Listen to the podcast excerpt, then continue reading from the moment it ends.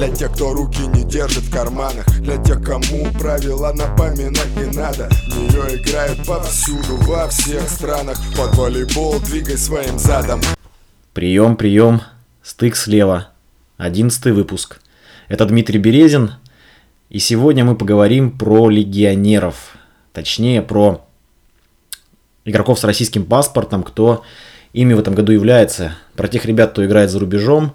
Выпуск называется не кругосветка не просто так, а по причине того, что далеко не везде, не на всех континентах представлены наши волейболисты.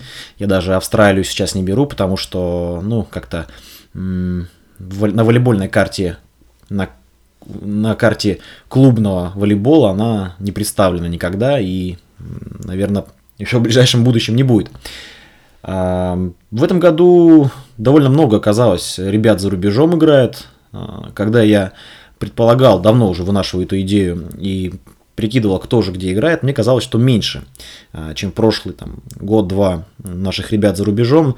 И на самом деле это так, но в принципе их немало. Довольно много наших ребят, и поэтому русский мат э, на волейбольных тренировках может раздаваться в большом количестве залов мира на самых разных континентах, ну, за исключением Австралии да, и Америки. Еще в прошлом году там Никита Стуленков играл первый темп, который сейчас в факеле играет. Играл он за UPCN, он стал третьим в Аргентине. Сейчас там э, в Южной, ну и тем более в Северной Америке никакого представительства э, российских волейболистов нет. Давайте начнем, наверное, с Азии, потому что э, в Азии очень все скудно у нас в этом сезоне. Дмитрий Мусерский по прозвищу Малыш играет в Японии за Сантри и Sunbirds – Сейчас его команда занимает четвертое место с 13 победами и 5 поражениями. Но Дмитрий сам показывает просто великолепную статистику. Он первый среди бомбардиров, больше всего очков набрал, 448. И его результативность 54%, что в принципе очень хорошо. А, почему он не на первом? А, ну, потому что есть еще команды довольно сильные, где-то и японцы неплохие играют со сборной. Но вот э, из тех имен, что довольно широко известны в мире волейбола, это Эдгар, диагональный австралийский, и Рузье, э, французский диагональный, который даже в России засветился, в Енисее, даже мне еще удалось против него поиграть. Вот для меня довольно новое имя это Премович, э, сербский диагональный, он в Падуе играл. Ну, вот сейчас где-то все эти ребята, они наверху там с первого по пятое место примерно располагаются. А, что еще интересного про Японию? Там такая довольно своеобразная система плей-офф. Команды, которые вошли в пятерку, они продолжают борьбу за чемпионство. И дальше все очень интересно. Если ты занял первое место, ты просто ждешь команду, которая к тебе идет снизу. А, все начинается а, со стыка между пятым и четвертым местом. Э, победитель этого стыка выходит на третье место, да, и так далее. То есть, в принципе, заняв пятое место и выиграв у четвертой, третьей и второй команды, ты можешь э, дойти до финала. Довольно любопытная система, ну и э, что-то в ней есть такого логичного и справедливого. Чем выше ты место занял, тем меньше тебе нужно пройти путь уже в плей-оффе. Наверное, по Японии это все, и в принципе по Азии. Могу только сказать, что еще в Казахстане играет играют некоторые наши игроки. Это Василий Донец, он играл в Тюмени, доигровщик и Коннов, который для меня является неизвестным игроком, но упомянуть все-таки стоит о нем.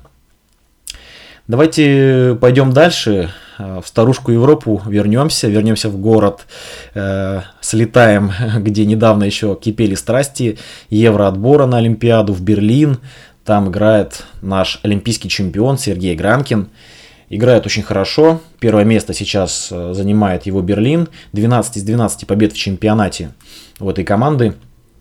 Ну, в Лиге чемпионов э, все похуже. Одна победа над Ахволей, над славянским, и два поражения от наших Факела и Кузбасса.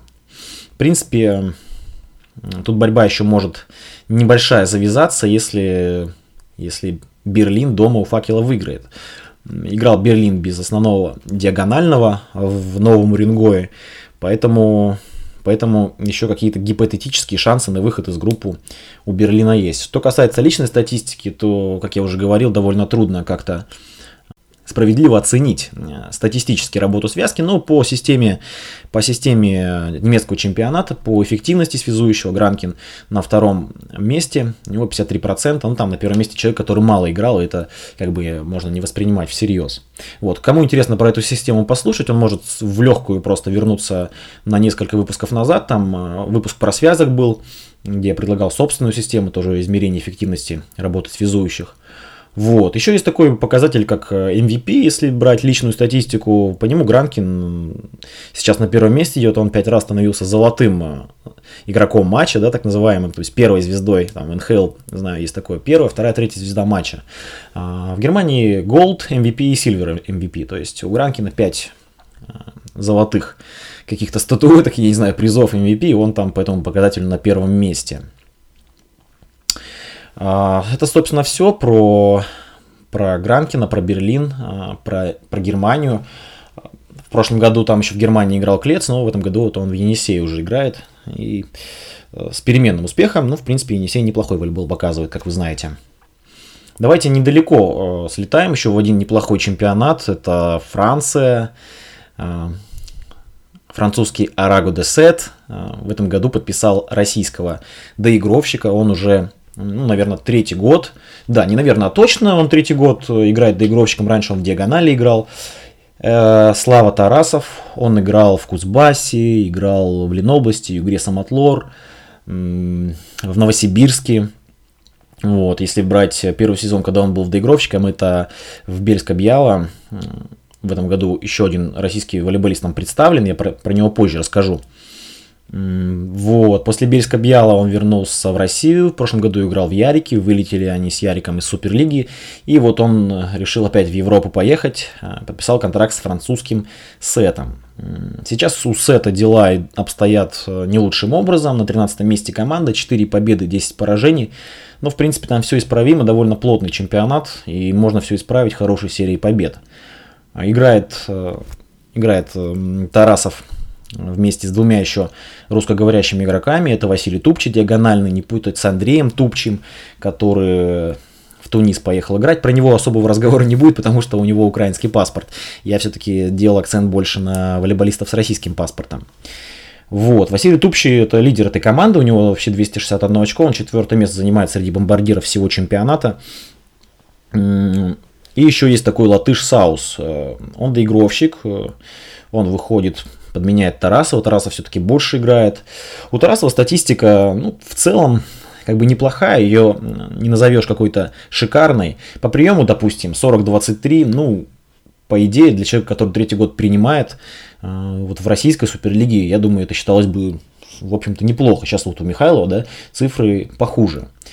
Вот. Ну, 5 эйсов, 13 блоков, да, ну, как бы по эйсам не шикарно. Но на самом деле, вот сейчас еще расскажу, что в последних играх, допустим, с Пуатье играл сет, 0-3 проиграл, но у Тараса там 52% в атаке было. Ну, по приему не очень хорошо, 28 позитива, 6 отличного. В другие матчи не буду углубляться, были у него и провальные матчи, откровенно. Вот, но пускай лучше Э, пускай лучше Слава сейчас сам расскажет про то, как ему во Франции и что ему там нравится, не нравится. Уровень чемпионата меня приятно удивил. А, практически все команды очень ровные. А, за счет того, по моему мнению, что 5 легионеров на площадке. То есть, по большому счету, лимита нету. Должен играть только один француз. И поэтому Франция, наверное, как и Германия, такие редкие исключения, э, где практически все игроки, будь то европейцы, э, американцы, азиаты и все остальные могут э, проявить себя в Европе.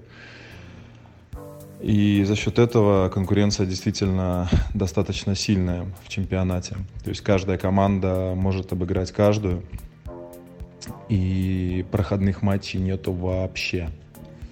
То есть и в этом плане достаточно интересно, потому что ты в каждой игре должен биться, и за счет этого, конечно, прогрессируешь, и эффект дает э, в плане опыта и в плане игры и борьбы достаточно сильно. Поразило э, в плане организации, наверное, то, что все достаточно спокойно, то есть в к чему привыкаешь в России, это то, что у тебя практически всегда есть как бы четкое расписание на день, на неделю, иногда там на две недели, ну, по крайней мере, в тех клубах, где я там последнее время был. А здесь э, ну, чаще всего, то есть ты получаешь расписание максимум, максимум там на неделю. То есть ты знаешь, когда у тебя игра, да, но все может переиграться в любой момент. Может, конечно, особенность нашего клуба, но вот в целом, то есть э, недельное расписание это, наверное, максимум, что ты можешь достать. То же самое на э, турах. То есть э, до последнего момента ты не знаешь, как бы, что, во сколько, как э, и все такое. Ну и, конечно, очень поздно игры. То есть мы играем игры в 8 часов. Для меня это очень э, непривычно. Так поздно играть, к этому тоже стоит привыкать. Ну и третье это Молтоны. Э, первый раз в жизни играю Молтонами. Всегда думал, что какая разница в мяче, но, если честно, очень существенно. Пацаны, кто подает флот, вообще не могут подать им флот, потому что Молтон не летит, он не планирует соответственно, для принимающих это очень легко, для подающих сложно, потому что подать хорошую планирующую подачу Молтону достаточно трудно. А с другой стороны, подача в прыжке за счет того, что Молтон э, мягче и слегка тяжелее, она очень хорошо обрывается. То есть очень много таких подач, которые э, падают. То есть ты уже уверен на 100%, что мяч улетает в аут, и в последний момент он просто обрывается и падает в линию.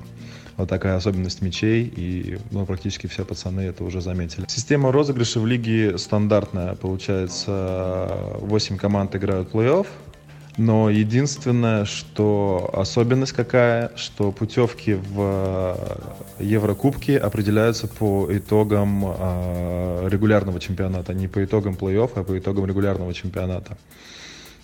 Вот, вот это для меня было удивительно.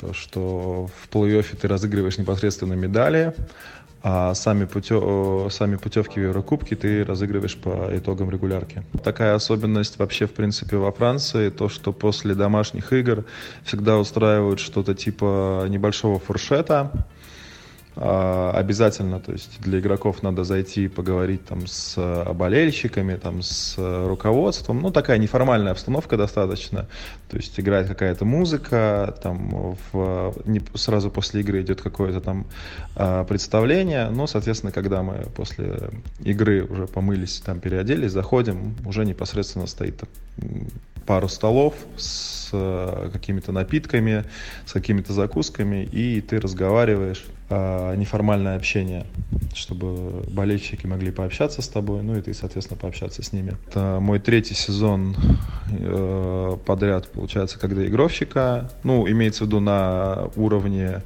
на высшем уровне, назовем так, сезон в Польше, сезон в прошлом году в Ярославле и вот это третий сезон в плане уверенности на приеме, конечно. То есть э, здесь, э, ты, если сравнить с сезоном в Польше, то, конечно, чувствуешь себя уже намного уверенней. В плане э, приема планера, как я уже сказал э, раньше, здесь планер не настолько сложный и принимать его достаточно легко. В плане силовой подачи тоже я бы сказал, что уже увереннее, потому что здесь очень много работаем э, непосредственно над приемом. Там после тренажерного зала все принимающие приходят и, наверное, там минут 30-40 э, поработаем либо с тумбы прием планера, и с машины прием э, силовой подачи. В плане быта все отлично, э, город небольшой, э, все рядом, на машине до зала 5 минут пешком минут 20, до моря также, там 10 минут пешком. Э, здесь все хорошо. Единственное, конечно, то, что, конечно, Европа, особенно Западная Европа, достаточно дорогая сама по себе, и к этому тоже надо сначала привыкнуть. Потому что с непривычки, когда приезжаешь, смотришь, там, сколько стоит одно, второе, третье, и сравниваешь, что ты на эти деньги можешь, например, поесть в России, э, большая разница. И, соответственно, также э, бюджеты клубов от этого сильно разнятся. Например, в России самая большая затрата, одна из самых больших затрат, это, конечно, ну не беря зарплаты, это перелеты, а здесь э, очень большая затрата это проживание и питание, потому что это стоит, конечно, очень больших денег. В целом, ну, очень, э, то есть опыт, который нужен. То есть всегда, когда ты играешь за границей, когда ты легионер, э, с тебя совершенно другой спрос, э, к тебе по-другому относятся. И это тяжело психологически иногда бывает, потому что одно дело играть в России, ты, ну, ну, можно сказать, ты дома, то есть и ты ожидаешь чего-то. А здесь, конечно, как таковой языковой барьер еще ну, присутствует, то, что ты не всегда что-то можешь понять, то есть тебе нужно как бы быстрее адаптироваться, а, как можно быстрее найти общий язык со всеми, чтобы максимально показать то, ради чего ты, соответственно, сюда приехал.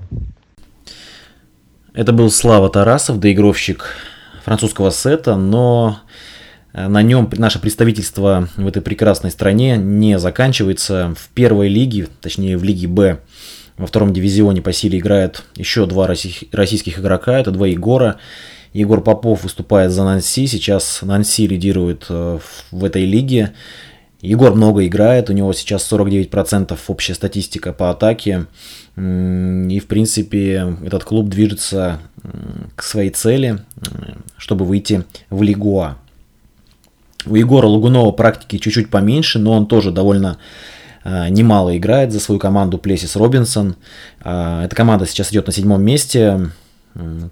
А идентичный процент у Егора Лагунова, тоже 49% у него в атаке. Э, прием неплохой, я сейчас цифры вам не скажу, но не провальный и не сумасшедший. Давайте не будем далеко уезжать из этого прекрасного региона. Рванем на юг, наверное, одну из самых волейбольных стран, не то чтобы Европы, а мира. Там у нас есть тоже свой представитель, это Игорь Тюрин, диагональный Лагонегро, команда, которая выступает в серии А2. Напомню для тех, кто подзабыл Игоря, что это воспитанник э, московского «Динамо». Он играл в «Динамо-2», в «Динамо». Э, выступал в Нижнем Новгороде какое-то время. Потом были клубы «Факел», «Ленобласть». Причем два прихода у него факел было. И вот в 2018 году, перед прошлым сезоном, он рванул в Италию. Э, играл во второй команде Мачераты. Э, сейчас э, команда Игоря располагается на девятом месте, у нее 5 побед и 8 поражений. У Игоря прекрасная статистика, за это время он подал 19, 20 эйсов и поставил 19 блоков, по атаке 51%. 287 очков у Игоря. И, наверное, эти сухие цифры это не то, нич, ни, ничто по сравнению с тем, что э, сейчас он сам расскажет. Это очень э, занимательный рассказ о том, почему он выбрал Италию, что ему там нравится, что не нравится, и какие отличия от России он в ней видит. Слушаем. Э, всем привет из солнечной Италии. Хочу рассказать, как я решил поехать играть за границу. Это было два года назад. Особо не было конкретных и интересных предложений в России, и поэтому решил попробовать свои силы в другой стране. И мы начали искать. В итоге поступило предложение из Италии в серии А2. Мне всегда нравилась эта страна, и я согласился. Да и уровень любого здесь на высоком уровне. А когда приехал в Италию, первые месяцы было тяжело. Привыкнуть к их э, ритму жизни, это в плане расписания работы магазинов, кафе, ресторанов. А, в плане быта устроили вполне неплохо. Машина, квартира. Если чего-то не хватало, то все предоставили. А, жил один, семья осталась в России. Приезжали только гости на неделю-две, несколько раз. Да и сам ездил пару раз в Россию на 2-3 дня. А, в команде приняли хорошо. Ребята были все дружелюбные, и мне повезло, что в команде был парень, который, который знал русский язык. И мне очень э, помогал первое время, потому что особо иностранных языков я не знал. Только основные термины в волейболе, потому что работал несколько сезонов с итальянскими тренерами. А в плане организации здесь очень грустно. Они никогда не спешат и всегда все забывают. Поэтому нужно всегда напоминать по несколько раз. И чем ниже на юг Италии, тем это больше чувствуется. А, в плане волейбола именно в подготовке есть значительное отличие. Здесь нет изнурительных сборов, где ты умираешь э, три недели перед тем, как начинать э, основную работу с мячами. А, сборы проходят в своем зале, и уже на третий день начинается работа с мячами. Основная физическая нагрузка проходит в тренажерном зале, чередуясь с небольшой аэробной работой. И как оказалось, э, для меня это очень эффективно. Возможно, потому что уже совсем не молодой игрок. И через две недели начинаются товарищеские игры. И до начала сезона их примерно 10-12. Первый год в А2 было 25 команд в две группы. И практически в каждой команде было по два легионера. Уровень удивил. Больше половины команд были с хорошим подбором игроков. На второй год сделали уже А2 12 команд и добавили серию А3. И сделали только одного легионера. И уровень, как я думаю, еще подрос.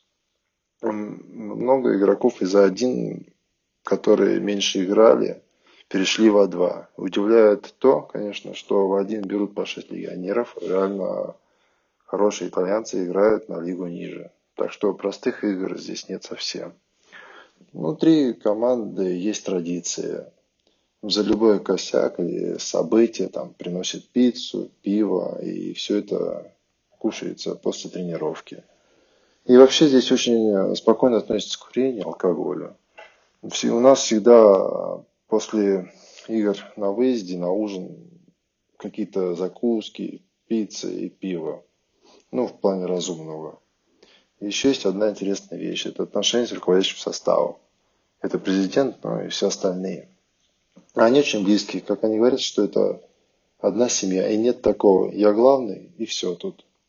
Это отличается от работы в России. Как по мне, это гораздо спокойнее. Хотя и бывают странные справедливые решения. Ну и вообще итальянцы очень дружелюбные. Всегда интересуются, как у тебя дела. Если что-то нужно, то они готовы помочь. По крайней мере, пока другого не встречал. Планирую продолжить играть, наверное, в Италии надеюсь, предложений за один. Потому что доказал, что могу играть на более высоком уровне. Ну и с радостью рассмотрел предложение из России. Как говорится, в Италии хорошо, а дома лучше. Это был Игорь Тюрин. Удачи ему в выполнении задачи выхода в А1. Свой человек нам там нужен.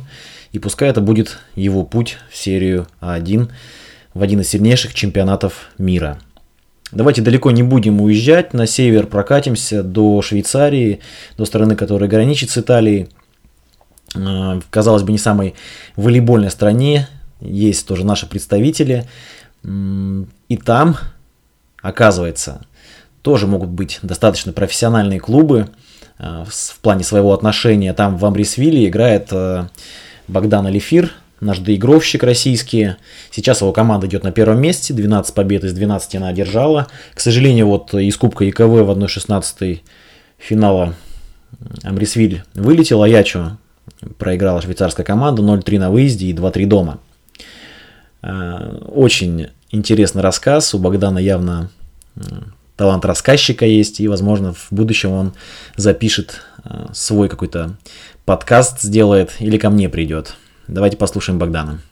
Я здесь, можно сказать, по семейным обстоятельствам, ну, в этом чемпионате играю, потому что мне нужно было по определенным причинам, и поэтому я не стал оставаться в Эмиратах, хотя были возможности, и там как бы все неплохо, на самом деле можно как бы там хорошо играть и хорошо зарабатывать, но вот этот сезон, можно сказать, э, сразу мы семью решили провести здесь, и это было все запланировано. Ну, уровень, как бы, конечно, подупал. Э, в сравнении с тем, я уже играл в этом чемпионате три года назад. Э, я играл с ними где-то три месяца, я был э, полностью весь плей-офф и финал. Вот мы заняли первое место тогда, это был для них, они до этого не выигрывали чемпионаты, со мной только вот выиграли. И они заложили после этой победы, получается, ну, на уровне города решили построить новый зал. Ну, и мы с ними в шутку договорились, что я приеду, короче, в новый зал к ним. Ну, оно так и произошло. На самом деле, они действительно построили зал хороший, новый специально чисто под волейбол. Ну, он как бы большой довольно для этого города, там реально теперь много вмещает, можно Лигу чемпионов проводить и все. Э, играем хорошо, пока без поражений в чемпионате и в кубке.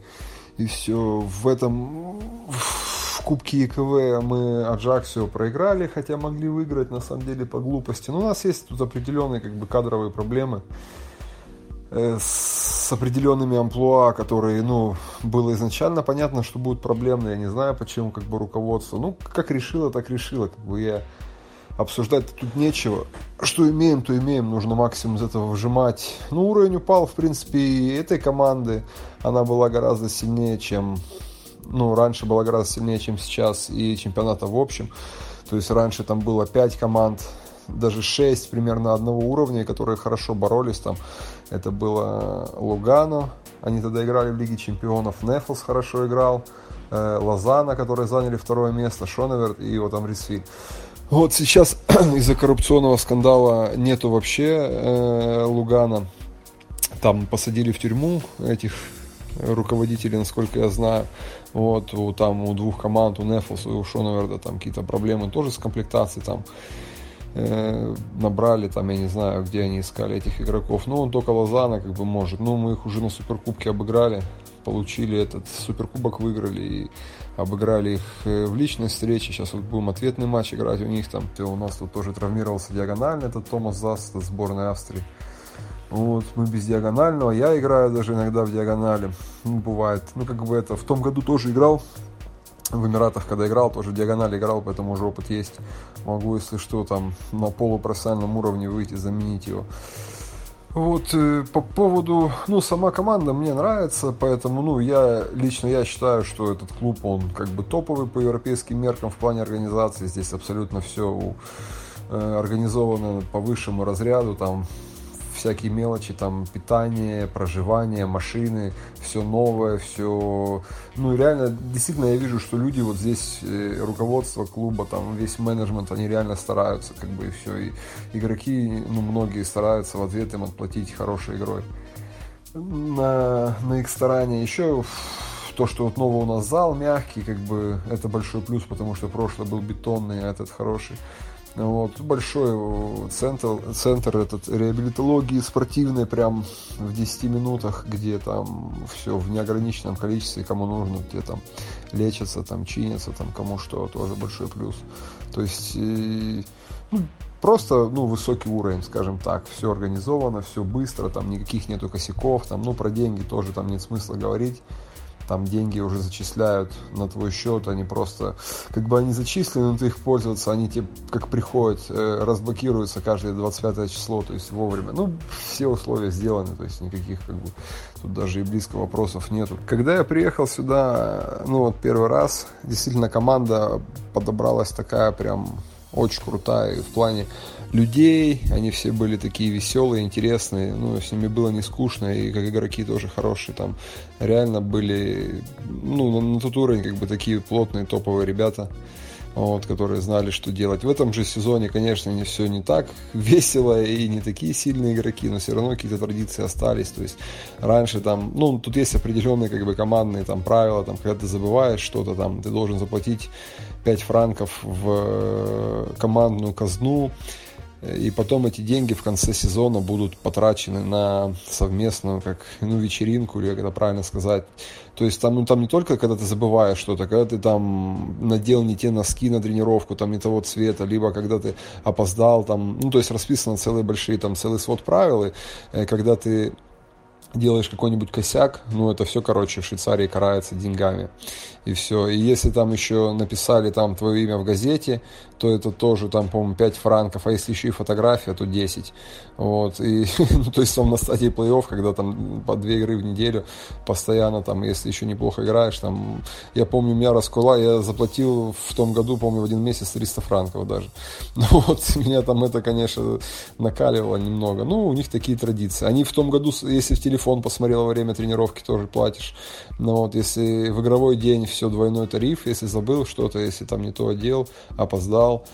Вот, э, и в том году они собрали столько, короче, денег, что они поехали все вместе, всей командой в Европа Парк который находится здесь неподалеку, он в Италии, по-моему, или в Германии, я не помню точно, но у них хватило на перелет всей команды и, и на одну ночь в отеле, и на вход в парк, и еще на кучу бухла, то есть они там постоянно, ну, как бы пиво тут льется рекой, у нас огромный холодильник в раздевалке прямо, то, что э, у нас спонсор один, этот Шутсенгарден называется, их э, швейцарское пиво самое популярное здесь, у нас там этого пива, как бы, ну, многовато пацаны пьют, конечно, мне кажется, я уже даже с ними так, ну, уже пару раз даже говорил на эту тему, и мне кажется, не довосстанавливается после него даже, ну, перебор.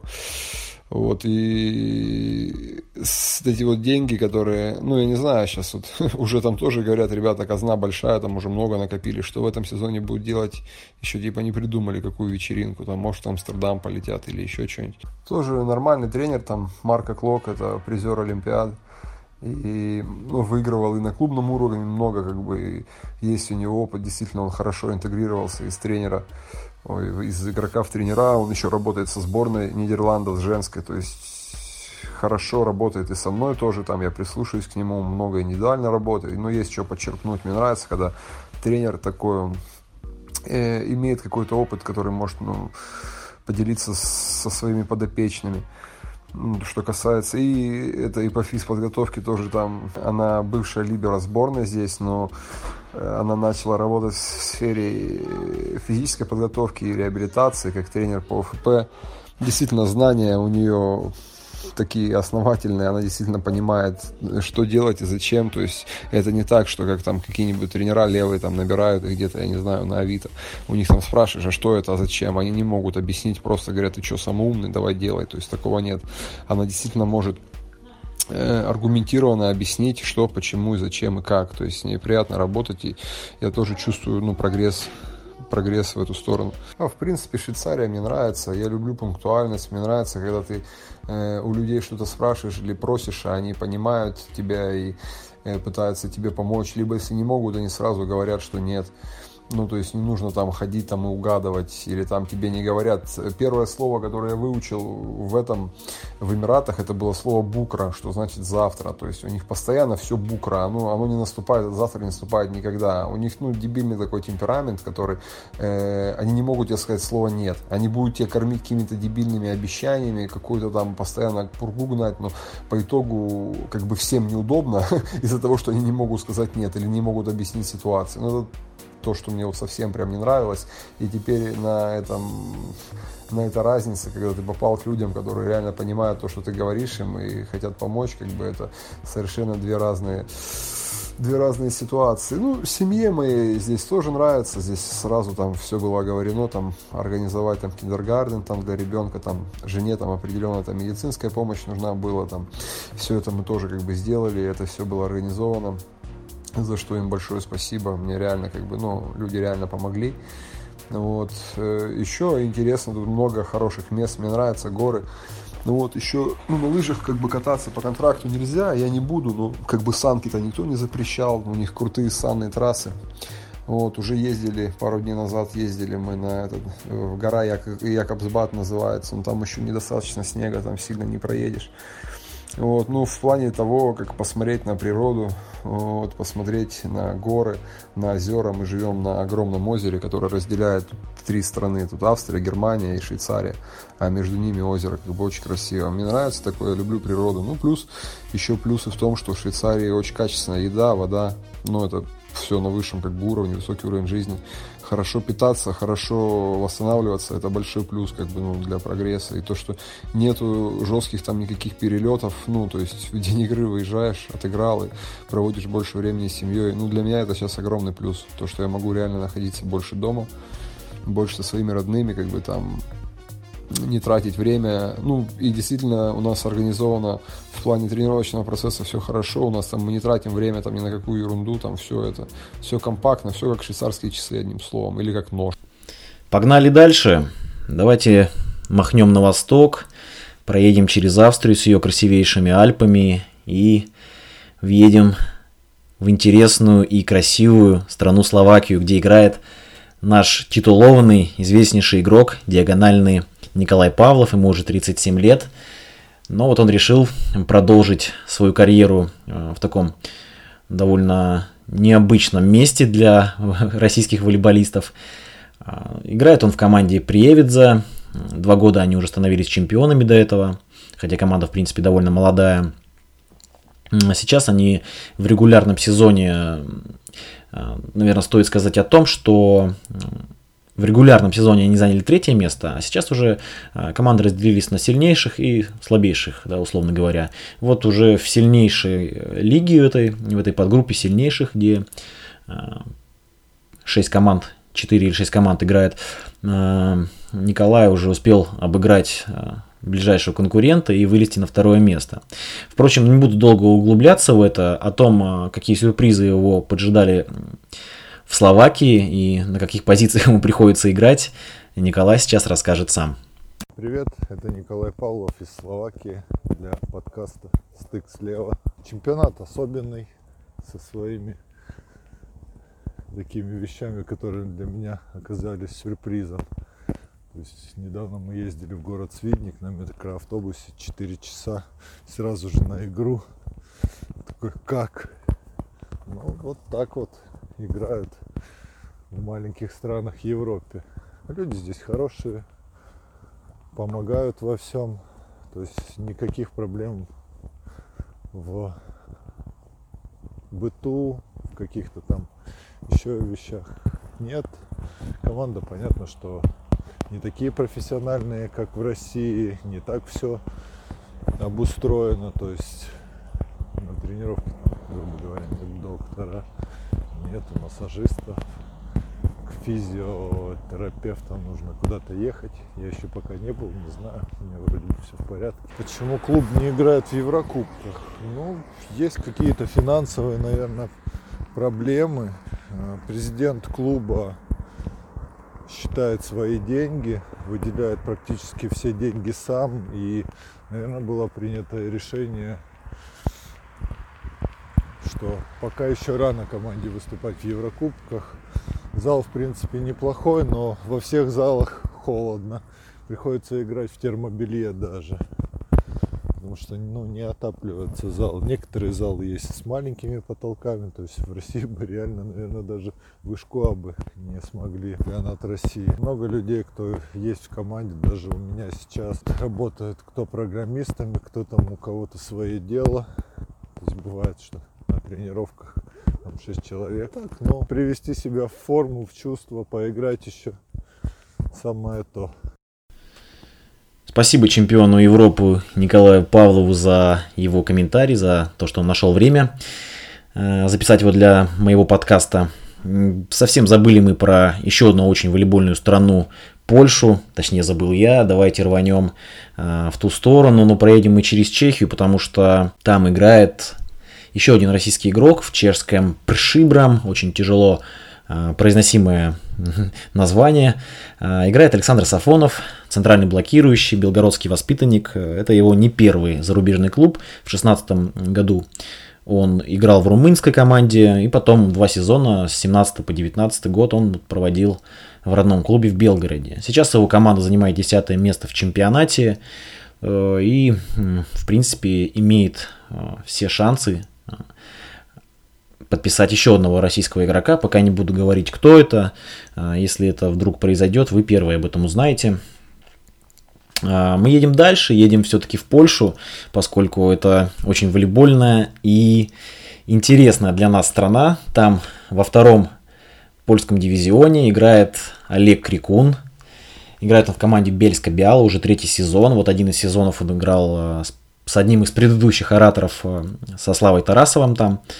А, Слава уехал, Олег остался. Сейчас э, у Бельска Биала стоит задача, про это Олег расскажет сейчас, выхода в плюс-лигу. На третьем месте сейчас располагается Бельска Биала. У самого Олега, в принципе, неплохая статистика. Он там в десятке по многим показателям. А, восьмое место по очкам он занимает. И девятое среди атакующих. Конечно, он, наверное, недоволен этими показателями, этими цифрами. Но это, наверное, только к лучшему для игрока. Давайте послушаем рассказ Олега Крикуна о польском чемпионате. Чемпионат здесь нашей лиги это такой, как э, высшая лига А российская. Насколько я помню, когда я играл в высшей лиге А в России, то отличается тем, что Здесь нет таких высоких игроков, там сильно, ну как, конечно, есть, в, каждом, в каждой команде есть высокие игроки. Но чтобы, допустим, каких-то там супер прыгучих или там каких-то супер мощных нет такого прям. Но здесь отличается тем, что здесь техника. Все, все более-менее техничные, тупо не бьют там со всей, со всей силы в блок. В этом году у нас собрали команду под э, выход, и у нас стоит задача в, вернуться в плюс-лигу. Как они здесь говорят по-польски, авансовать. Начали мы не очень чемпионат. Мало времени было подготовки, был у нас тут тренер один, не сильный тренер был. Потом, получается, три игры подряд мы проиграли, заменили, ну, как бы этого тренера уволили, взяли нового тренера, нидерландца, Хари, Хари Брюкин. Он когда-то тренировал э, Ченстахову. Ну и уже здесь, в Польше, он достаточно много лет живет. У него супруга полька. Ну и как-то начали вроде бы друго, ну, другая подготовка. У него видно, что человек профессионал, что у нас изменился тренажерный зал, у нас изменился волейбольная техника, по-другому начали работать. Ну и потихоньку-потихоньку мы начали выигрывать. сейчас фу, пока идем на третьей позиции, но у нас вот одна игра в запасе, и в субботу, то бишь завтра у нас решится, как мы, если выиграем три очка, то выходим на второе место. Был у нас здесь э, первый раз в этом году в Польше в первой лиге ввели кубок первой лиги. Выиграли мы этот кубок первой лиги. Так что первый раз в истории Бельска Бяла ББТС заработал, выиграл этот кубок. До марта месяца у нас э, регулярный чемпионат, а потом начинается плей-офф и первые 8 команд. Город небольшой, здесь 150 тысяч населения. Волейбол здесь любят, здесь у нас мужская, женская команда, есть футбольная команда. Город офигенский здесь, э, в горах находится, то есть здесь спокойно в любой день выходной пошел в горы, тут э, фуникулеры есть, подняться в горы или, или пешком пойти погулять. Очень круто, свежий воздух. Недалеко от до Катовиц, до Кракова. До Чехова очень близко. Я практически каждый месяц езжу за пивом туда к чехам, потому что у них очень офигенское пиво. В общем, здесь очень круто. Для меня здесь делают все здесь. Тренировочные игровые вещи дают, форму дают, куртки, кроссовки, все оплачивают, жилье снимают, э, машину дали. Даже в этом году получил машину, так что мне даже сюда не надо свою машину возить. Езжу только бензин отправляю. Единственное, что здесь очень дорогой бензин по сравнению с нашим. Поэтому Поэтому здесь большинство поляков ездят, э, устраивают себе, устанавливают газ и на газу ездят. Зал здесь находится, мне от дома до зала ехать максимально 5 минут, 5-7 минут я так езжу, так что... Ну и хотелось бы, конечно, выиграть лигу и вернуться в высший дивизион, потому что уже хочется показать себя на более высшем уровне. Не знаю, буду стремиться к этому, сделаю все, чтобы выиграли. Ну что, погнали дальше. В Центральной Европе потусовались. Давайте на юг Европы съездим. Э, если не брать, конечно, Италию и часть Франции, то там есть потеплее места. Например, можно посмотреть, что там в Греции. А в Греции у нас играет очень, э, очень важный, очень интересный для нас персонаж. Это олимпийский чемпион Дима Ильиных. Играет он за греческий ПАУК. А сейчас эта команда располагается на третьем месте в чемпионате. Есть еще игра в запасе с середняком у Паука. Ну вот э, поражение от Олимпиакоса, оно единственное пока. И в принципе с Олимпиакосом-то главная заруба и будет. А, сейчас эту команду пополнила два игрока. Брэм Ван Ден Райс, бельгийский диагональный, который играл а, пару сезонов в Корее и во Франции тоже отметился. И еще центральный блокирующий, довольно известный. Он играл а, в Китае с Виктором Сосоевым, с российским доигровщиком, это Новица Бьелица. А, уехал, уехал из команды голландские диагональный Ван Дайк, он поехал играть в Китай как раз таки. Вот, он такой вот, такая рокировка произошла. Причины я не знаю, потому что с Ильиных с Димой мне не удалось связаться, к сожалению. Но вот был такой матч еще недавно, в конце прошлого года, в Кубке ЕКВ, в 1-16 Паук вылетел. Вылетел, можно сказать, сенсационно, потому что проиграл он Барком Кажан, Кажаны, извиняюсь, если я неправильно произнес. Э, 3-1 выиграл Паук там, на Украине, приехал домой, 0-3 лег и еще в золотом сете устроился. Ну там, наверное, было очень обидно, потому что я посмотрел счет 22, 21, 23 очка набирали дома греки и в золотом сете 14-16 проиграли. Но это просто трагедия, самая настоящая. Э, Ван Дайк пришел, кстати, из э, турецкого Инеголя. В прошлом году он играл там. Это довольно известный игрок, ему уже за 30. Ну, посмотрим, что сможет э, Дима Ильиных в Греции сотворить. Состав у них неплохой. Филиппов пасует, это игрок русского происхождения. Отец его сейчас тренирует Нову, Новокуйбышевскую. Филиппов пасует, Маршал, канадский доигровщик, который сейчас был на отборе, кстати, он там был заявлен как либера, ни разу не появился на площадке. Маршал Селиных, э, Ван Дайк, ну и, собственно говоря, Бьелица с одним из греческих первых темпов и Либера. Э, что касается других команд, вот 18 числа, кстати, завтра уже я, сегодня, я записываю 17 вы будете слушать 18 то есть сегодня с Панатинайкосом играет ПАОК. Панатинайкосе бразильский первый темп есть, э, датчанин один и Саша Старович, это вот из тех, кого вы можете знать, это Старович, который засветился в Урале у нас, серб, диагональный леворукий. Вот. А Олимпиакос, это команда, которая сейчас возглавляет чемпионат, там вообще такая адская смесь. Там э, играют игроки греческой сборной, чех, албанец, фин, венгер. Ну, реально, очень жгучая смесь, наверное, такие национальности собраны интересные. Мы идем дальше, продвигаемся все южнее уже, подбираемся к Ближнему Востоку, и вот в Турции, в Турции играет еще один доигровщик, с российским паспортом. Это Дмитрий Бабков, он играет в Солхан Спор, первая лига турецкая. Ну, то есть это второй по силе дивизион. Сейчас он там в лидерах идет, и задача у этого клуба стоит выйти в турецкую лигу. Дима играл последние годы в Словении, до этого он выступал в Самотлоре, в Ленобласти играл, если брать э, российскую суперлигу и Вышкуа. Ну, собственно, все. В Турции больше никого, хотя зачастую там присутствуют наши ребята.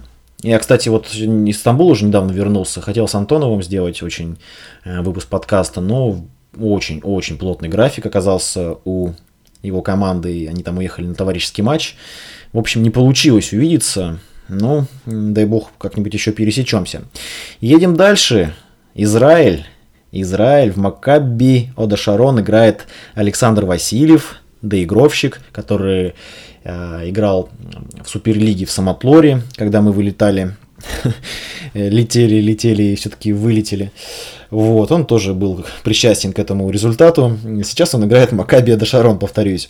Э, он рассказал про некоторые интересные особенности этого чемпионата, экзотического довольно-таки чемпионата для наших болельщиков, для специалистов. Давайте послушаем Александра. Э, в самом начале была традиция, это сплочения команды, но она проводилась в такой в игровом виде, э, то есть мы сели, заказали там пиццы, тут же пиво принесли, э, сели, поделили нас на команды и играли как э, в игру 100 к одному. То есть вопросы, ответы, викторина была. Ну и, соответственно, мы разговаривали, обсуждали свои там какие-то интересы и так далее.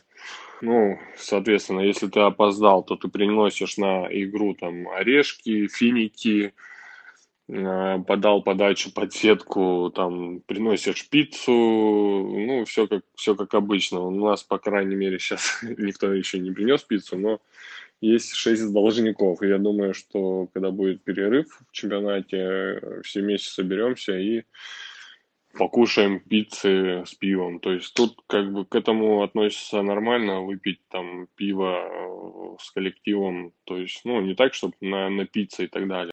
Уровень чемпионата, конечно, слабый, потому что, ну, надо понимать, по сравнению с, там, с топовыми командами брать, да, он не очень сильный, но, по крайней мере, они сейчас именно в этом году начали очень хорошо так развиваться в плане медиа.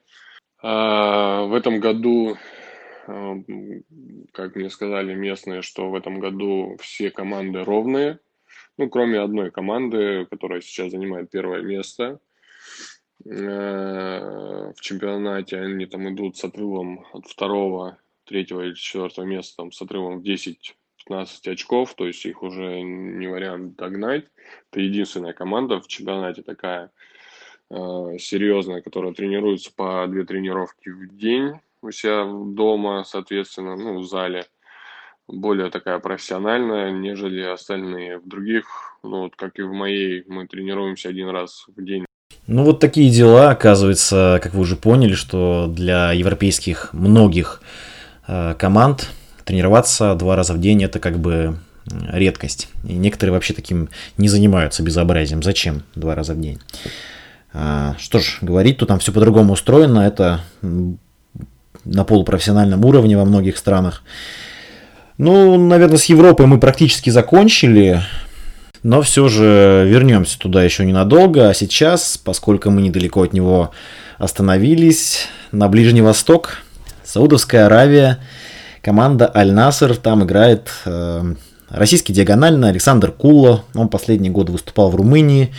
Широкому кругу российских болельщиков он неизвестен, но он поведал очень интересный рассказ о волейболе в этой ближневосточной стране, о жизни в этой закрытой долгое время стране и предупредил э, некоторых э, игроков, каких-то игроков, да, гипотетически, которые могут оказаться там. Давайте послушаем Александра, крайне любопытный рассказ. Уровень чемпионата, ну, его сложно сравнить, так сказать, с европейским, тем более там с российскими.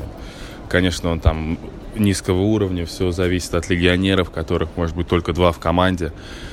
Вот, и уровень местных игроков, он, в принципе, в 90% случаев оставляет желать лучшего, если, конечно, сравнивать э, с, с европейскими чемпионатами и с чемпионатом России.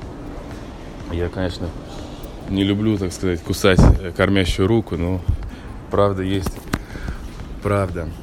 Э, регулярный чемпионат э, проводится среди вот 12 команд, дома на выезде. Вот, все как обычно. 22 игры, потом э, Сейчас вот, кстати, после Нового года у них ввели, они вроде договорились, будет плей-офф, но это еще не утверждено. Плей-офф из шести команд, но это пока еще не, не утверждено, так вилами по воде писано. Вот, потом после э, чемпионата первые четыре команды играют отдельный кубок, разыгрывают. Вот, ну и вот э, в, в январе проводится у них обычный кубок страны, вот, к сожалению, моя команда вылетела на втором раунде. Мы закончили в этом кубке выступление. Добрая традиция. Ребята иногда э, приносят, э, у них такие специальные красивые чайнички есть, термосы. Они в них э, приносят чай, кофе, приносят обязательно финики, потому что это там очень распространено, они все любят. Вот тут у них прям традиция э, чай с финиками, там кофе с финиками. Кофе у них свой, даже не знаю, с чего они там его делают. Вот, но явно как-то это... Другая у них совсем обработка. В плане быта довольно-таки скудно, потому что... Э, ой, погода, то есть там была жара, мы приехали, там первые полтора месяца просто днем вообще не выйти. Э, кошмар. Вот, ну и так это как-то они не, не, не очень расположены к, к гостям э, совсем не расположены. И особо нас никуда не приглашали, нигде нам ничего не показывали, хоть мы и просили свозить нас там, может быть, на сафари или еще какие-то достопримечательности показать. Поэтому пытались как-то сами ездить. Мы там жили на окраине города. Вот, выбирались в центр, там, ну, конечно, торговые центры ходили, у них там крупные очень. Вот, ну и посещали там небоскреб очень высокий посетили, так в центре города там гуляли, у них там зоопарки, там еще какие-то там. В общем, все очень скудненько, и на это все жалуются. И я даже общался там с футбольной командой Насар, которая у них там очень популярная в стране. Там играет, э, если, может быть, кто-то знает, Ахмед Муса из футбольного ЦСКА российского. Он много лет отыграл, плюс еще там Жулиана из «Зенита». А вот, с Мусой общался, тоже говорит то, что, конечно, беда, совсем делать нечего в любой любую возможность находят, чтобы улететь домой или куда-нибудь еще, чтобы как-то перевести дух, потому что исламская страна прям такая закрытая-закрытая, прям совсем ничего там нету для, для э, обычного европейца или тем более русского. Вот, схожесть культуры вообще абсолютно нету. Наверное, вообще ни в чем. В этом плане было очень тяжело. Сидели в основном в отеле. Нет, тяжеловато, конечно, в этой стране, потому что она же только открылась, только в сентябре впервые выдали, э, начали выдавать э, туристические визы. До этого страна была абсолютно закрыта для туристов. Вот, и они совсем не знают, как там, как, как мы там с иностранцами, плюс они еще сами э, такие-то окультуренные, так сказать, по-своему, потому что а, подавляющее большинство из них даже не выезжало за пределы страны вот, не знаю, это английского. Вот, плюс еще хочу добавить, может быть, для тех ребят, кто как-то потенциально здесь может оказаться, вот, то, что здесь э, тяжеловато в плане э, контрактной системы, а у них очень распространено менять игроков. Вот, из 12 команд на сегодняшний день 9 уже поменяли легионеров, одного или двух. Вот. Э, постоянно у них они, они в поиске какого-то лучшего варианта. Они команда, вот, например, которая сейчас идет на первом месте, они за первый круг проиграли лишь одну партию. Вот. И они поменяли уже трех, трех легионеров. Поменяли доигровщика с диагональщиком.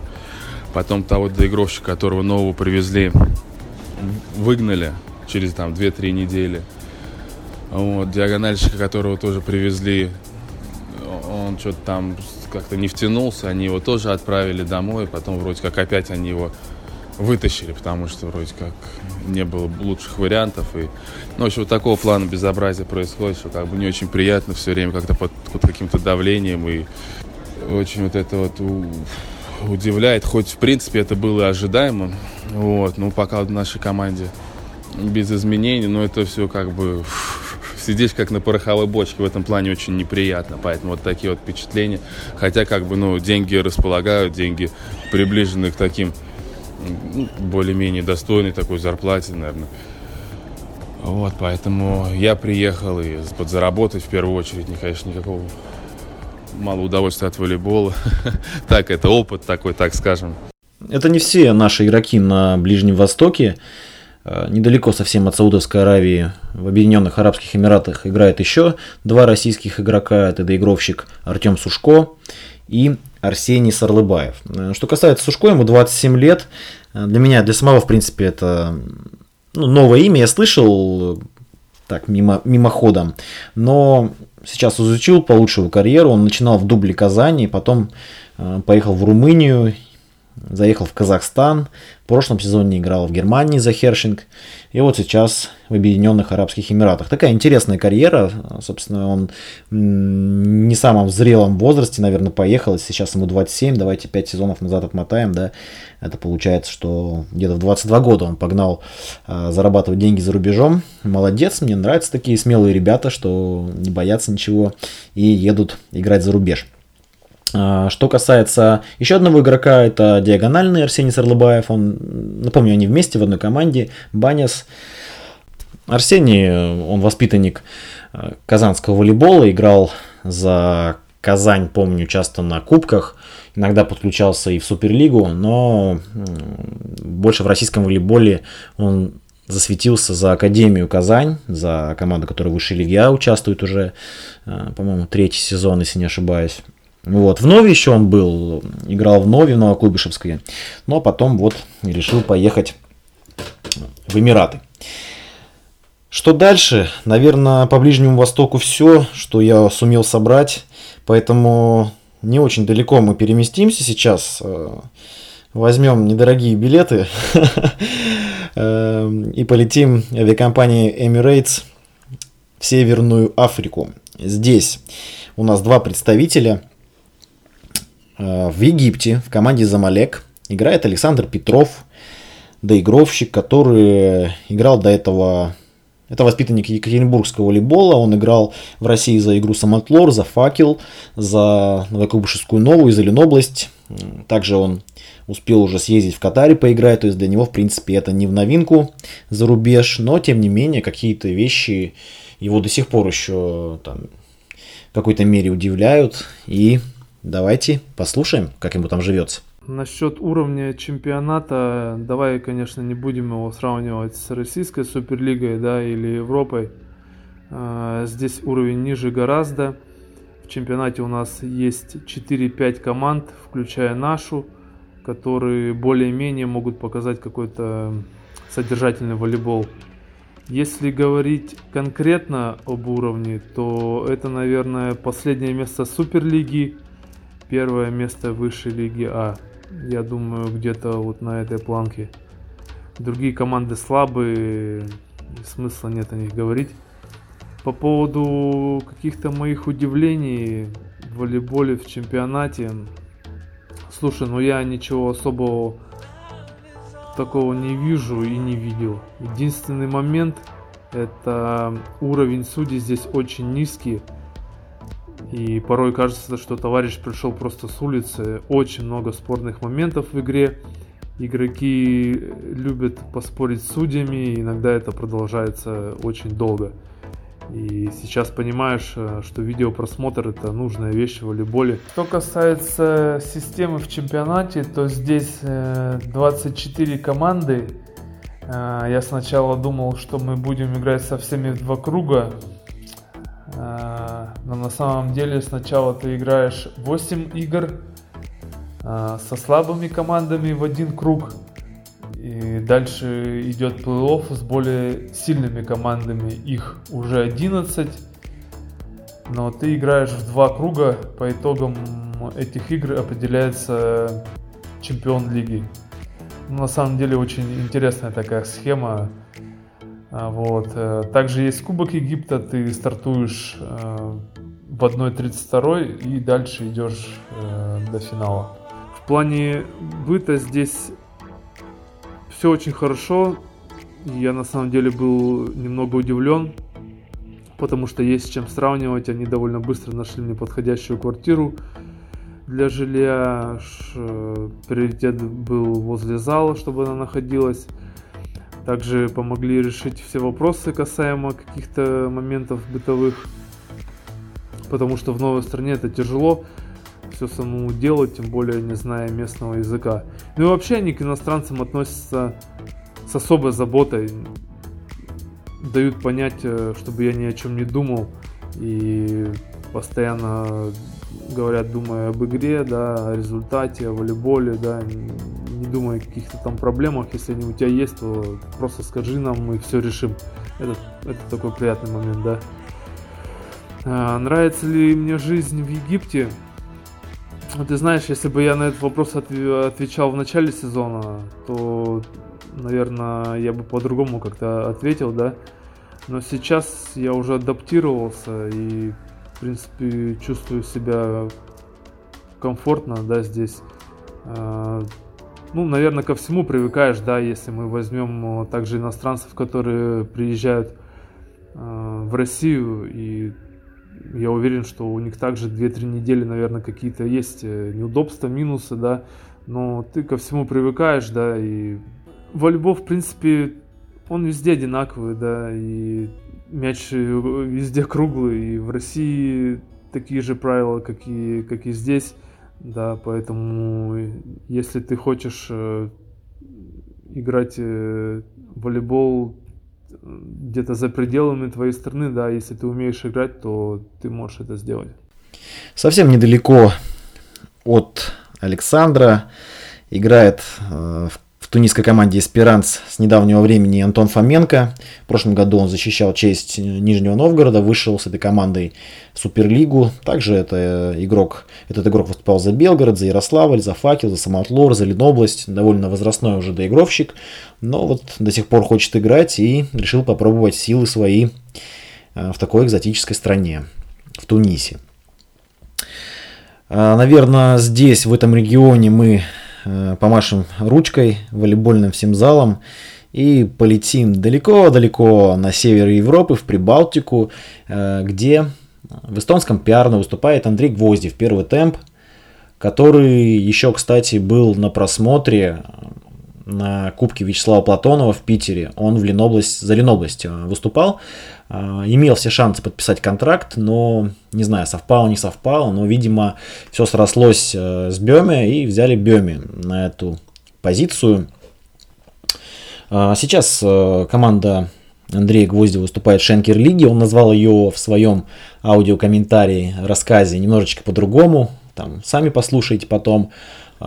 Там 9 команд участвуют, на пятом месте располагается Пярну на данный момент.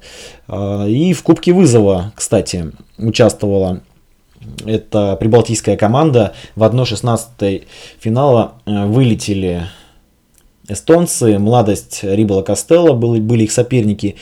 Там все было очень напряженно, 3-1 дома, 1-3 на выезде, ну и 15-17 в золотом сете конечно, страсти кипели нешуточные. Андрей еще в Израиле играл, это вместе, где сейчас Васильев играет. Он, кстати, в своем комментарии упомянет, э, упомянет эту страну, это чемпионат, и сравнит ее с Прибалтийской лигой. В России он играл за игру Самотлор, за Ярославль, за Красноярск и за Московское Динамо. Слушаем Андрея. Называется все это Мейстер-лига. Пять эстонских команд и четыре латвийских играют между собой общий чемпионат. Вот в три круга. После этих трех кругов э, есть плей-офф, четвертьфинальная серия, э, стандартная первая с восьмым, там, вторая с седьмым и так далее, до трех побед. И далее э, в один уикенд играется полуфинал в одну игру и финал на следующий день. Вот, то есть все, в принципе, просто. После этого это как бы разыгрывается Прибалтийская лига, после этого команды расходятся в свои чемпионаты, в эстонский, там, в латвийский и уже играют на местном уровне, там стандартный плей-офф. Это не суперлига далеко, это больше похоже на вышку А какую-то, но достаточно ровную, цельную, без э, таких выраженных аутсайдеров в этом плане, конечно, нет такого, что как, допустим, я играл в Израиле, приезжаешь и там убиваешь какую-то команду. Это, конечно, радует. Вот. Также бы я отметил э, болельщиков. Здесь на каждой игре очень достаточное количество болельщиков, особенно в нашей команде. Есть э, фан-клуб, который постоянно с нами выезжает на игры. Это человек там, 15-20, неважно, куда бы мы ни ехали, они везде с нами, везут барабаны, атрибутику всегда, то есть с нами. Это, конечно, очень приятно, и я не помню, что в России такое, допустим, было. Если говорить непосредственно о команде, где играю я, в Пярну, это одноименный город и клуб на берегу Балтийского моря, Тут все достаточно на высоком уровне. Команда встретила, то есть а, предоставила отличное жилье, апартаменты такие, очень современные. А, есть питание. Рядом со мной а, в одном доме живет другой иностранец. У нас на двоих есть машина. То есть это очень упрощает, в принципе, жизнь и передвижение. Тут, в принципе, город небольшой. Тут ездить, в принципе, некуда, но, тем не менее, тут все достаточно удобно, быстро, комфортно. А, если сравнивать с жизнью там в России, я в последнее время в Питере жил, то больших различий я не заметил. Тут очень много русских, всегда можно то есть, поговорить, объясниться, все тебя понимают. То есть никаких проблем в плане быта здесь вообще я не испытываю. Так что если есть вопросы, где играть в вышке А или где-то за рубежом, ну, то тут, конечно, однозначный ответ э, ехать куда-то сюда, наверное.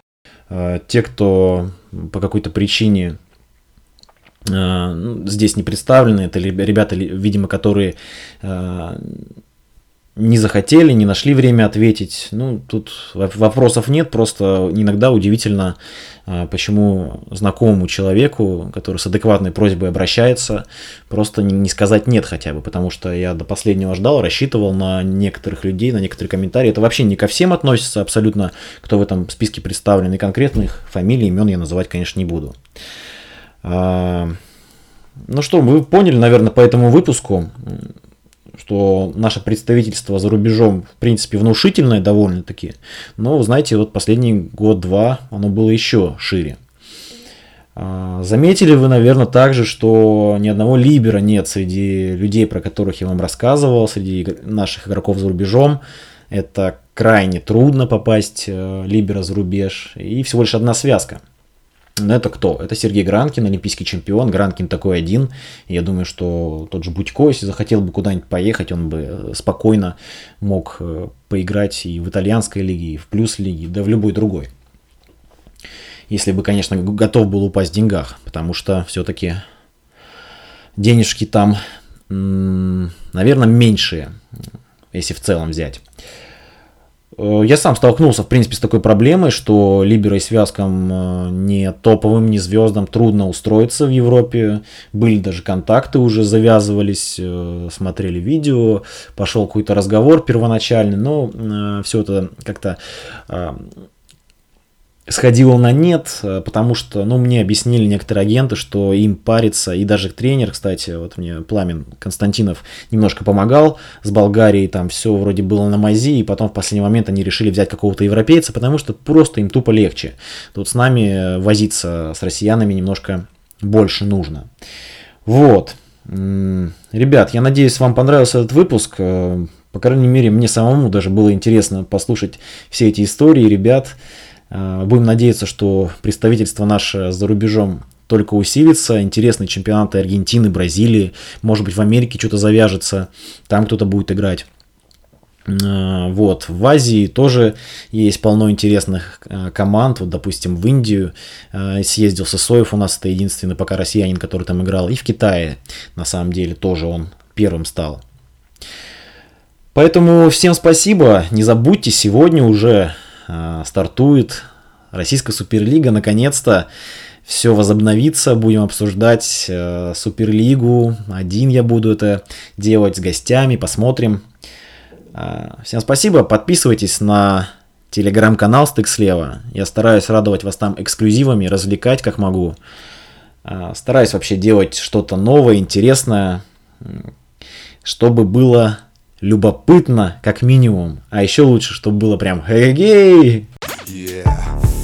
Детка, покажи свой волейбол Покажи мне, что такое аут, покажи фол